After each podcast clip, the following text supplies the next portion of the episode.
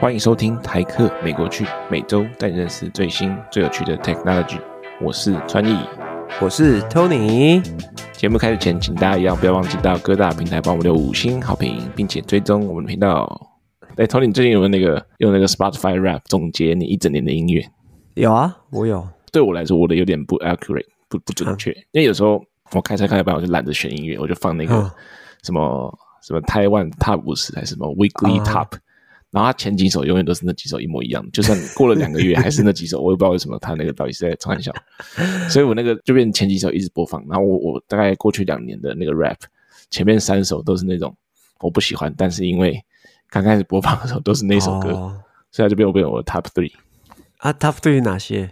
你记得吗？我我没有没有没有仔细看，因为我都没有很在意那个。今年有个奇怪的点，不知道我的那个 Spotify 被盗账号还是怎样。我不知道什么，反正它有个有个 top five，就是那五首歌，还有那个 top artist，、uh huh. 都不是我听过的音乐，就是完全没有听过，完全没有印象的。对啊，然后还有一些是那种 Latino 那种 摇沙沙的那个摇沙沙的那个那个音乐。看这个，我从来就不会听这种类别，而且那个歌手我也没听过，到底是这样被盗被盗账号还是这样？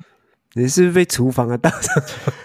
没有啊，我我们家我们厨房是额外办了一个办了一个账号，因为我不想要。那个污染我自己的播放清单哦。吗 OK，我是没有被盗账号啦，我的就正常，那都是我在常听的。但我听 Podcast 的时间比较多。这样，那你听最多的 Podcast 是哪一个？我听最多的应，我想想看，好像是 How I Build This，真假的？好，那那我们我们这个自己的 Podcast，其实在那个 Spotify 也有帮 Podcaster 做这个 Rap 部分，就是创作者方面。啊，我觉得有几点蛮有趣的，可以跟大家分享一下。就第一个，我觉得蛮酷的，就是说我们的收听者都大部分来自哪里？嗯，对。然后，然后前两个蛮蛮蛮容易猜到的，就是台湾跟美国嘛，毕竟就是我们出生的地方跟我们现在的地方。对。然后后面三四五有点压抑，三还好，三是 Singapore，Singapore 毕竟还是有一些这个海外华人，对不对？对啊。第四个是菲律宾，第五个是印度，三小 那个、啊。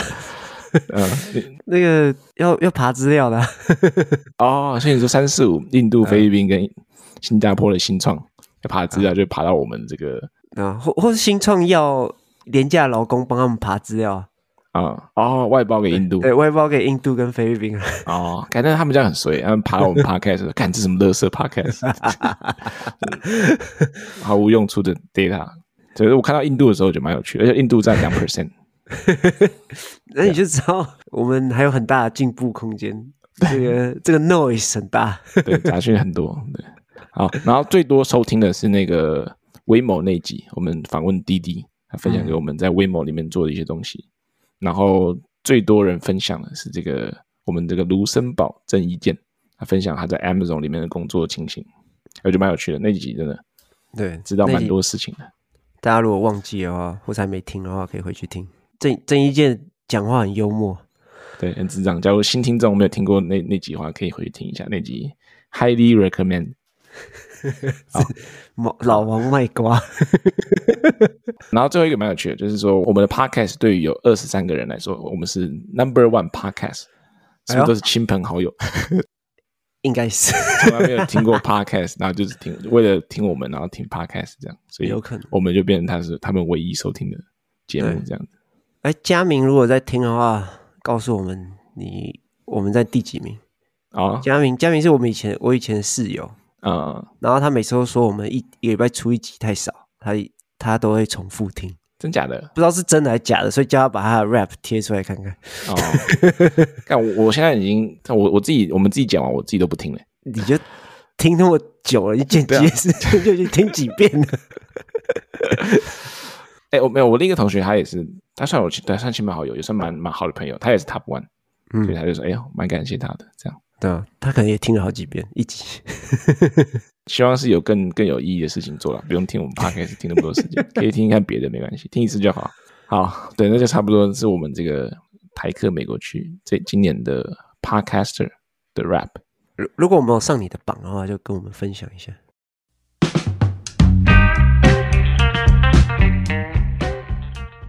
就我昨天去那个湾区巨城旁边，嗯、那个 Centenaro，就是一块这种户外的商圈。里面的饭店是那种高级的，饭店跟住宅也是高级的，但是店就是一般大家看得到的那些服饰店啊什么的都有，对，品牌都有。因为我带我们的狗去那边走一走，想要去去去让它社会化一下，因为那边路人很多，就让它去练习一下，不要一直对人家叫。对，然后 然后刚好走过去，然后去买一杯咖啡，去旁边的蓝瓶买一杯咖啡。那蓝瓶旁边呢是一个徒步区，那边这次被围起来有活动。然后我就看到有 Toyota 在那里，嗯，摆了两台车，哦，对，然后就看，哎，好像是 EV 哦，是电动车的样子。然后我刚才想说，嗯，好，电动车，电动车好像也没什么 特别的。然后就看有一台是 Hydro Cell，然后想说，哎，Hydro Cell 这氢氢燃料的意思。然后我就去跟那个 Sales，就是那边的工作人员聊天。我说啊，这一台有什么特别？然后呢，那个跟我聊的那个不太懂。比较比较懂的那个在跟另外一个客人聊天，哦、然后他就说：“不然你要不要开开看？” 这么直接、啊？他说：“应该，他说跟电车差不多，但你要不要开开看，哦、体验一下？”OK，我就说：“我说啊，如果跟电车差不多，那没关系。我想说可能要排队，要等很多人，嗯、然后我不想就是在那边等。然后他说：‘哦，没有没有，很快。’然后他他说了另外一件事情，他说：‘哦，如果你来试驾的话，我们送你这个 Santana Row 这边。’可以用的 gift card 好，多多少钱？二十块。哎，可以可以可以。对，但大部分的店家，所以少部分店家不能用，但大部分店家都可以啊。然后我就说，哦，可以啊，好，我就卖了我的 email，还好吧，email 就给他一个假就好。对，然后给他我的驾照，然后就登记，然后马上他就叫那个比较负责氢燃料车的业务来带我去试驾，然后跟我聊天这样子。然后所以今天这一集就想跟大家分享一下这个氢燃料车现在到底。做到什么程度？然后我昨天聊天的内容有哪些？好，哎，要要开始之前，那你你试驾的时候有带狗上去吗？没有，我自己去，狗就猪猪在旁边，哦，就是训练这样子。OK，所以你跟业务去开就对，他带着你开。对对对，他带着我开，然后一直跟我聊。可惜狗狗没有没有坐到氢燃料车，他他应该从头到尾都在叫，因为业务会坐在车上。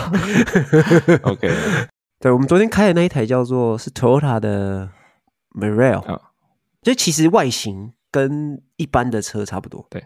但是一般来说，Toyota 车子如果是油车的话，它那个有个进气孔，进气孔，所以车那个标志是贴在进气口上面。对然后那一台车因为没有进气孔，那它标志是长在就是凸出来，它会稍微往往外做一点。嗯嗯嗯嗯，所以如果你看到它是这种没有进气孔，然后那个标志有点凸凸的。那一台应该就是氢燃料车哦。对，其实有些电动车也是这样做，它也是会有类，就是跟其实原理是一样的，就是因为没有这个进气孔，没有进气孔啊，对，所以它就有点突兀这样子。就长相稍微不一样啊，但是不细看的话，应该是分不出来。嗯，就你会以为就是一台一般的 Toyota 在路上跑这样子。哦，好，哎，asking the real question，这个车多少钱？那个 MSRP 市场价大概五万块左右，那一台好贵哦，五万块买 Toyota。你这什么意思？盘子我干了，没有。但是那个业务马上跟我说，就是因为氢燃料车还很少，还没有普及，然后所以 Toyota 自己补贴，就加上加上政府的一些补贴，反正加一加，大概可以扣掉个两万两万二哦，还多少钱？所以你基本上是半价在买那台车，所以两万七左右买那台氢燃料车，所以跟一般的 Toyota 其实差不多了。对，但但。蛮贵的，五万块。我我我刚开始看到的时候傻眼，就五万是有点贵了，但是补助完两万八，不知道感觉还是还是有点持怀疑态度。那不然，Toyota 在你心目中值多少钱？没有，就差不多两万八，只是它原价是五万，你就觉得说，干，那你就透过一堆这个，因为它这个补助很可能是后面才拿回来，你一开始就感觉还是要付五万。好，那那讲完这个车价，那另一点，那个这个车总是要吃饭的嘛，喝水嘛，对，要要怎么加氢气？加氢气贵不贵？氢燃料车就反正就加氢气，然后氢气很贵，大概一桶油，呃，不能算一桶油，反正就是就跟油箱很像，就一个你那台氢燃料车里面就是有一个储存氢气的地方，嗯、一桶加满可能它要一百美金左右。它可以跑多远？对，他是说可以跑四百迈左右，四百、哦、英里。哦，对。比电车可能再远一点，这样子。OK，那等于里程跟现有这个汽车差不多。对啊，但八十块有点贵。嗯、一般我自己的车跑四百迈的话，差不多四十，撑死油价贵的时候大概快五十块，五五十块？对啊，因为我开那个一倍那个加八九还是九九一忘记了。啊啊，多少钱？一一加仑多少钱？三点五，OK，就加完差不多四五十，还是你们那边加完更贵？贵啊，一一家有五块以上，好贵哦！对，我想起来，西安好像贵很多。我想说，你的怎么可以开到四百卖，只要五十？哦、欸，我还以为你的意思是说很贵的意思，我原来是很便宜的意思。很便宜啊，你你的很便宜啊，你的便宜到有点离谱。而且我还不是加八七哦，对啊，补充一下，美国油是八七、八九跟九一，还是九三？九一，哎，九一还是九三？九一吧，九一吧。好，我通常都是加第二或第三个比较好一点的油，因为不知道他那个车子说要加那么好的，啊、所以这样还是比较便宜哦。对啊，好好，因为我。我每次一桶油加完，嗯，我的马三大概快五十块啊，十加仑左右啊，嗯，然后啊，我一桶油现在大概顶多跑三百三百迈而已，这么少？为啥啊？马三不是很烂？不知道，可能因为我通常要跑就是跑现在 cruise 就跑山路吧。哦，上下坡，对，然后你又开特别快，人比车凶，其实没有。那这个加氢气有补助吗？有。Toyota 说他们 Toyota 补助不是政府补助，哦、那是 Sales 讲的很好。他说我们会给你一张这个像是信用卡或现金卡，哦、就是存好一万五千块，OK 美金三年，就是那一张卡可以用三年，有效期限三年，对不对？对，然后就补贴你一万五千块加清费。嗯，如果你去算一下，比如说一次一百，然后跑四百迈，嗯，假设一年跑一万六。一年跑一万六，四百迈四十，你要加四十次油。对，所以总共一年花四千，四千块。对，然后三年大概一万二。对，所以你用不完，还有三千块用不完，可不可以可以退吗？多退少补不行，基本上算一万六已经算很多了，你知道为什么吗？嗯，因为全美根本没有那么多加氢站哦，就是你没办法开去 road trip，你没办法说从加州开去东岸找你们这样子哦。所以你的单趟都是很短的距离。OK，听你讲之后，我去查一下这个氢气燃料车到底是什么样的情形。嗯、好像有听过，但是好像又不是很广泛的应用。就有一点，就像你说的，这个加氢站超超级爆干少，就造成这个方便度很差。那全美大概只有这个四十五个加氢站，然后大部分都在加州。而且加州本身你要开的话，有时候还是要去算那个里程数。对，比如说你要开从北加开到南加，你可能有可能开不到。哦。那个蔡老师跟我说，嗯，我说，哎，这样子我就不能 road trip，对啊，公路旅行。然后他就说，哦，你应该还是可以从这里开去 L A 洛杉矶。他说中间我们有一个在 middle of nowhere 有一个加氢站。哦，OK OK，对。然后我说，那那 road trip 的时候我就用不到这台车，就好像不太方便。他说，对，稍微不方便，但是我我们有提供另外一个服务，就是你要去 road trip 的时候，你就把你的车开去。指定的 dealership 就是指定的车厂，嗯，然后他们会借你一台车，借你一台另外一台 Toyota，让你可以开出去别州 road trip，然后回来再还他。还要付钱吗？应该是要啊，他说是 loan car，所以是要付钱。哦、但是就是他可以借你。感到我买的车从来小，就只能在路边，不能开远程。我看那个影片好笑，他说，你假如从 LA road trip 到那个 Las Vegas。大概六小时的距离，你就停在那边就开不回来。然后他就说，What happens in Vegas stays in Vegas。你那个车就 stays in Vegas for forever，那就没有办法开回来，笑死。因为那个好像那边 Las Vegas 那边没有加氢站这样子啊。然后哎，我觉得这边可以补充一点，就是为什么加氢站这么少？其实这个有点蛋生鸡，鸡生蛋。一方面是比较少人开这个氢燃料电池的车，所以需求少，大家就不愿意去盖这个加氢站。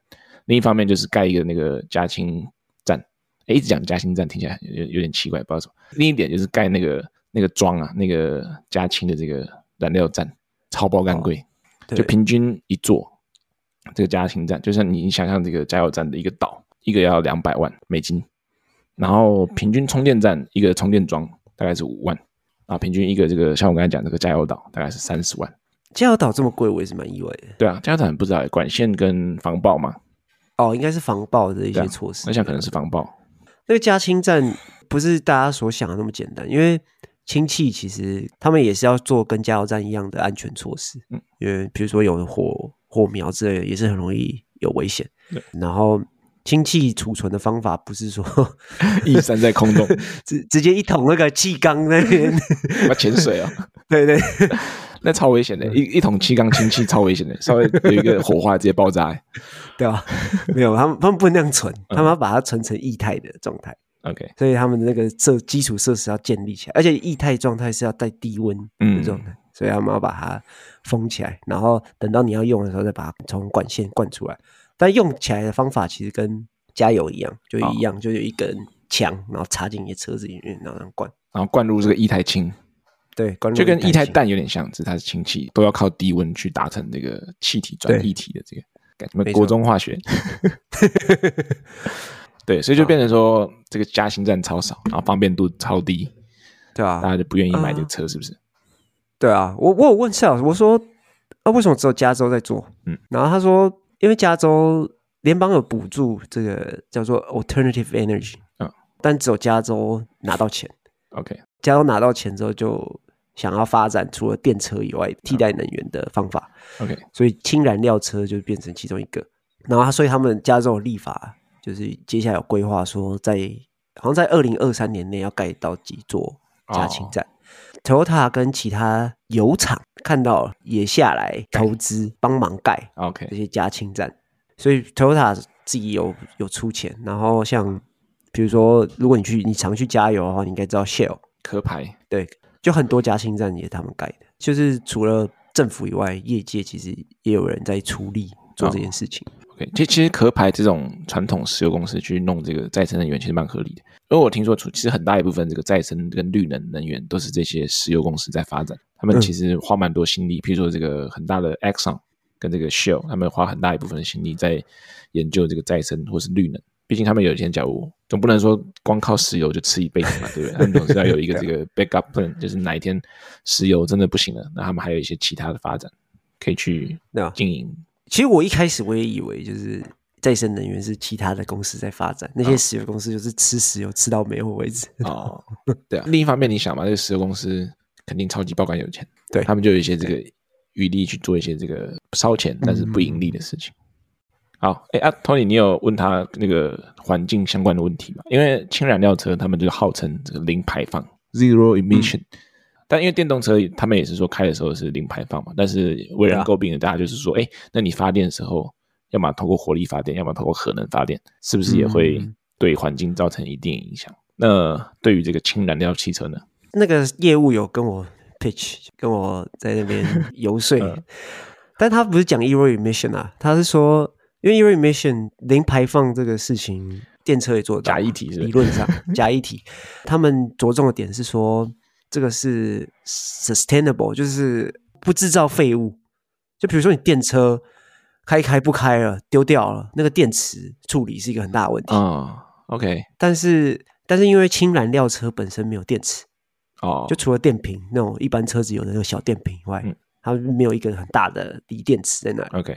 所以其他的材料基本上你是可以回收，比如说钢啊、铁啊那些的，有回收再制的。OK，, okay. 所以他们主打的是这个点，oh. 就是你是真正的环保。OK，没有再留子孙。对，没有再留子孙，不是把锂电池丢在地板上，不用把锂电池丢到外太空去给外星人住。对对对。但但我们可以讲回来讲那个零排零排放的事情。嗯嗯，它真的零排放就是。很简单嘛，我们跟大家讲，这是国中理化吧，应该吧？就是你先有氢气嘛，我们刚刚讲，你去加氢站灌了液态氢进来，然后你有氢气，然后你从空气中导入氧气，然后呢，这中间经过了这个化学反应产生电流。对然后这个电流去驱动这个电池电动马达。哦，对对对对，打打个岔，打个岔，就氢氧电池嘛，国国中理化。对，氢氧电池。哦、对对对，国中理化。OK OK，你就把那个放大 变成车子。OK OK，哎，都哎，你很厉害，你讲的很好哎。嗯，对，谢谢谢谢。我开开理化补习班。OK，产生电流，然后去推动这个电动马达，嗯、所以车子就会动。哦，所以基本上。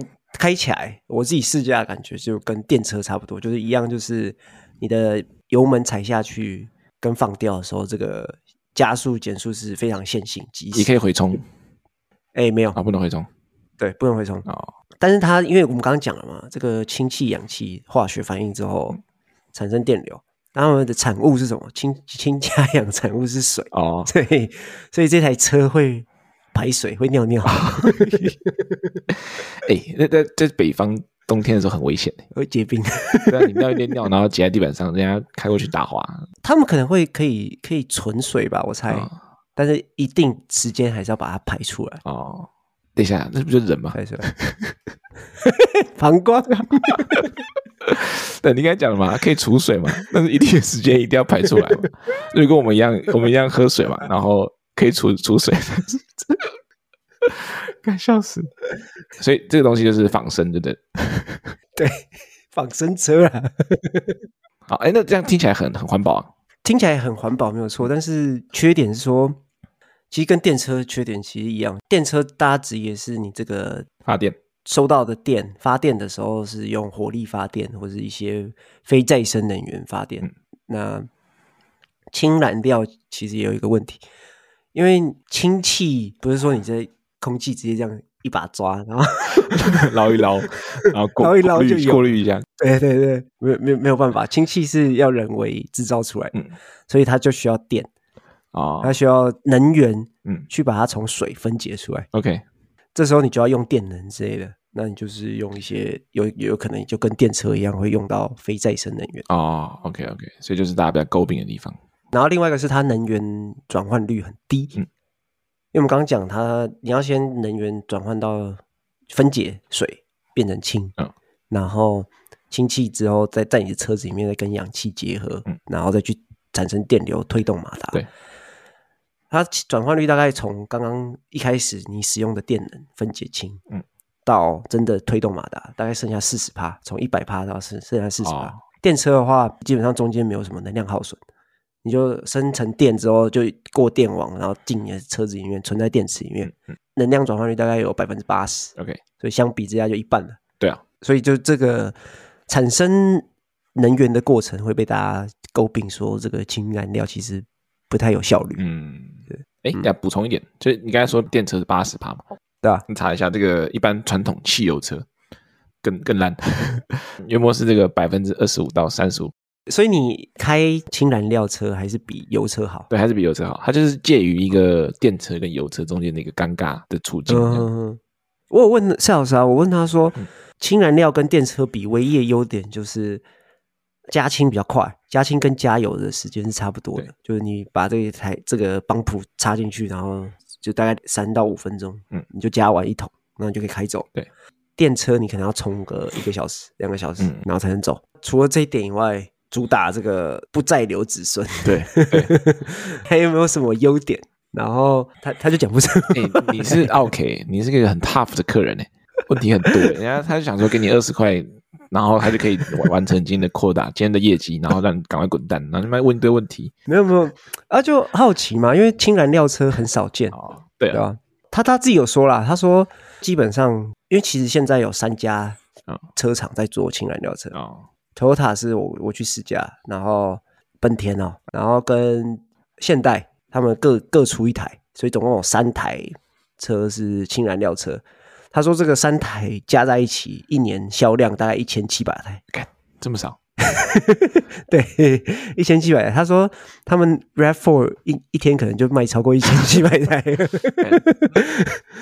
对，他就自己损自己的，笑死。那等于说就是有点像他们自己 Toyota 里面内部的这个射月计划。对，他有说了，他说 Toyota CEO 意思就是说，他们觉得未来在愿景里面不会是人人开电车哦，所以一定会有其他不同燃料类型的车子出现，就除了油车以外。